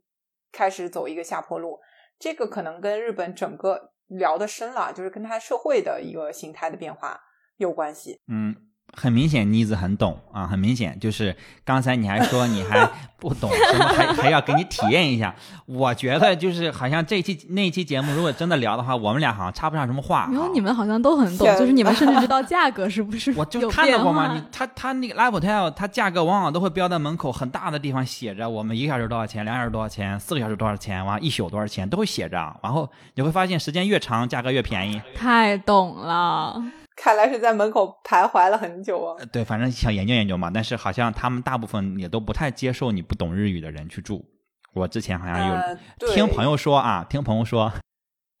因为有很多东西你可能就玩不来，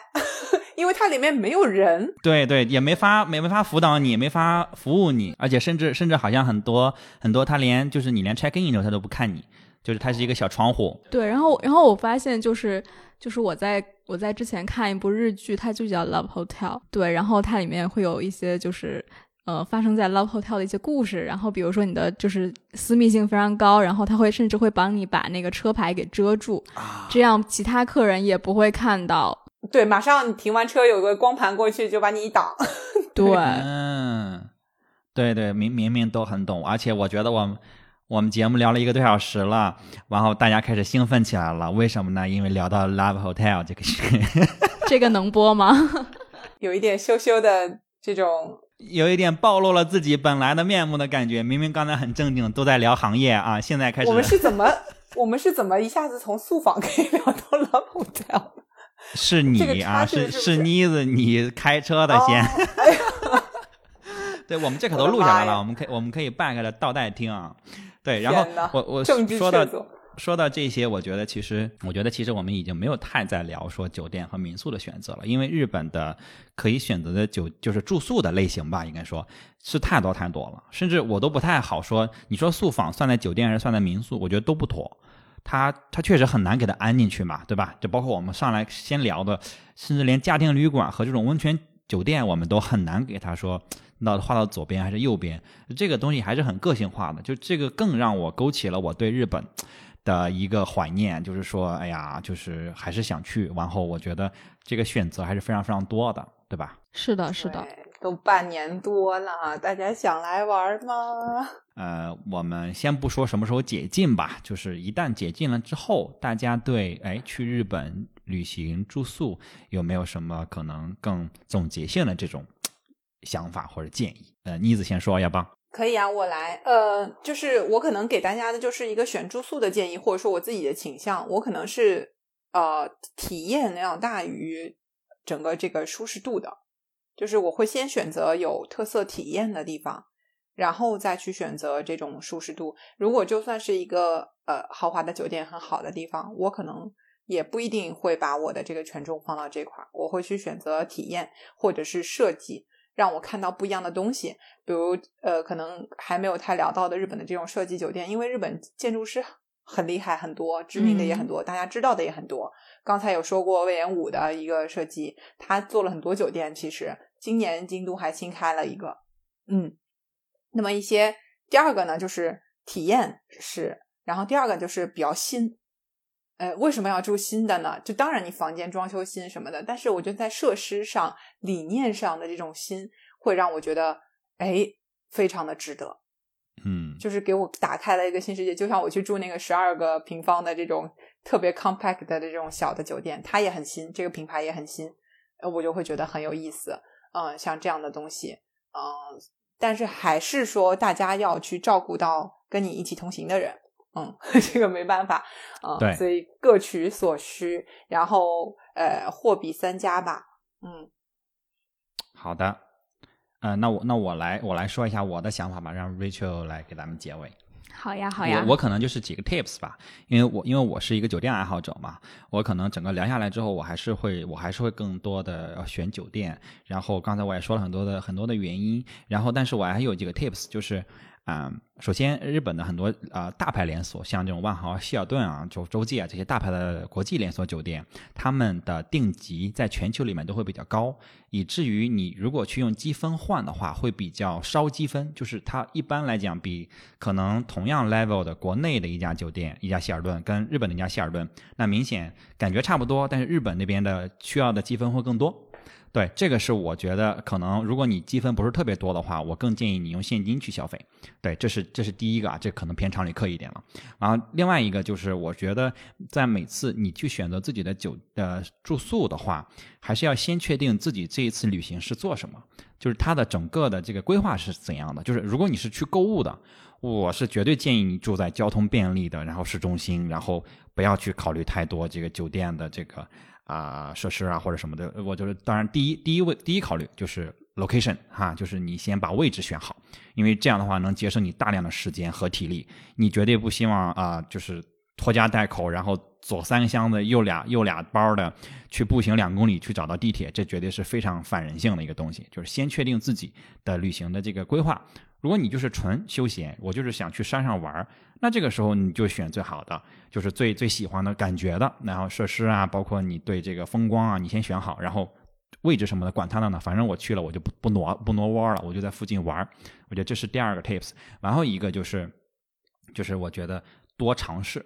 就是不要觉得说我在北京我都住什么样的酒店，我去成都我都住什么样的酒店，那我去日本我也要住那样的。因为日本我们刚才聊了很多，它有太多的可能性的选择，可能在别的国家没有那么多的那个类型。那你去日本，我是建议你多去几次的话，可以多尝试一些不同类型的，可能会有惊喜。比如我自己就是速访，就是完全是惊喜。我本来以为它可能是一个相对简陋的体验，但是体验完了之后，最令我恋恋不舍的反倒是速访。因为它一晚上可能也就不到一万日元的价格，我印象中啊，就是一万日元左右，就合五六百块钱吧，太便宜了。但是那种给我的能量感和这种灵性啊，或者说很难说的这种东西，呃，很难讲。然后我觉得很无价。对，这是我大概三个 tips。对，OK，反正就是我的话就是，呃，一个多小时听下来，我真的觉得两位对日本都非常的熟悉，然后。就是对旅行也非常有经验，然后像日本这个地方，说实话，我觉得是真的是特别有包容性的一个地方，因为它不同的目的地的特色也非常不一样，然后住宿体验也非常的丰富。那可能在不同的地方，你可能就会有不同的这个选择。比如说你在东京啊，这样大阪啊这样大城市，你就会比较喜欢买买买，比较喜欢逛这个城市的感觉。那你对这个。你的选择可能是酒店比较多，那像京都啊、高野山这样的地方，你可能就会更多的去融入当地的一个体验，特别是日本文化的一个深入的理解。那像日本这个地方，我真的觉得是适合很多就是不同类型的人的不同的喜好，而且你真的不会只去一次。我相信很多人就是去了一次日本的之后都会一去再去。那如果是住宿的话，你肯定也会换着不同的这个感觉去体验。就像秦德乐刚刚说的，就是确实是多尝试。日本真的会给你非常非常多的惊喜，不管是住宿也好，或者是其他也好，它都是一个特别有包容性、特别适合，就是几乎所有人他都会在日本找到他自己喜欢的东西，他喜欢的旅行方式和住宿体验。对我们，我们这一期节目里也挖了很多坑啊，因为我们是想长期更新这个节目的啊，这个就是我们的第一季第一期节目啦。然后，然后我们接下来会聊更多关于日本的。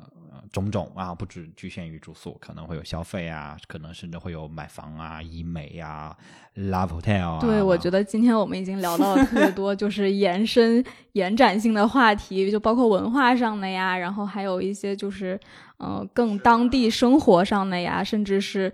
啊、就是中国人去日本的这种就是投资呀，这种都是很广的，我们觉得都可以聊。呃我觉得我们也不一定只是局限在大家要去旅行啊，或者是到日本来做一些什么事情。有时候就像现在这样的日子里边，呃，大家都喜欢日本的东西，包括日本动漫，可能也是伴随着我们很多人长大的。是，呃，还在持续着影响着我们的一些呃这个文化的东西。那么，呃，除了说到日本来玩儿，或者是说来做一些呃，比如说医美啊，或者说体检啊等等这些事儿以外，呃，哪怕只是在国内或者是在世界任何一个地方，呃，我们也是个国际化的节目，对，在世界任何一个地方，你对日本的东西文化感兴趣都可以听。然后最呃，我在日本的这个五年里边，让我非常深的一个体验就是，呃，我觉得日本的非常多的东西，它的根跟中国是有扯不清的这种呃联系的，这可能是世界上与我们中国这个盘根错节的呃，包括保留到现在的文化里边最深的了。那就单凭我们跟他一样都 share 了汉字这种语言的形式来看，就是这样子的。所以这个嗯，在我们去看日本的很多文化的时候，其实我们也在看自己。这个也是我们节目很想跟大家一块儿探讨的。今天我们真的聊了很多，然后真的是就是感觉大家都非常熟悉日本，非常有文化。那在疫情的这个情况下呢，我觉得真的我就靠这个节目去就是支撑我对日本的云喜爱，然后云游日本，对，然后就是感觉就是那些画面就在我面前这样的感觉。虽然我们只是一个播客节目，那但是我觉得这个场景啊，这个体验真的已经让我觉得身临其境。嗯，我们提到的相关的一些，呃，包括刚才提到一些酒店啊，或者一些预订啊，或者一些可能更详细的东西，我们也会放在蓝莓评测的这个文章里面，大家也可以去蓝莓评测去回复 Top of Japan，然后就可以看到我们所有的这个 Top of Japan 的节目的每一篇文章。是的，所以大家在听的时候可以特别的放松，不用担心说要记个小笔记什么的。我们课代表都已经把重点给你划好，放在我们的文章里了。是的，是的，好的，那我们今天就先聊到这边，我们下期再见喽。好的，下期再见。再见谢谢妮子，拜拜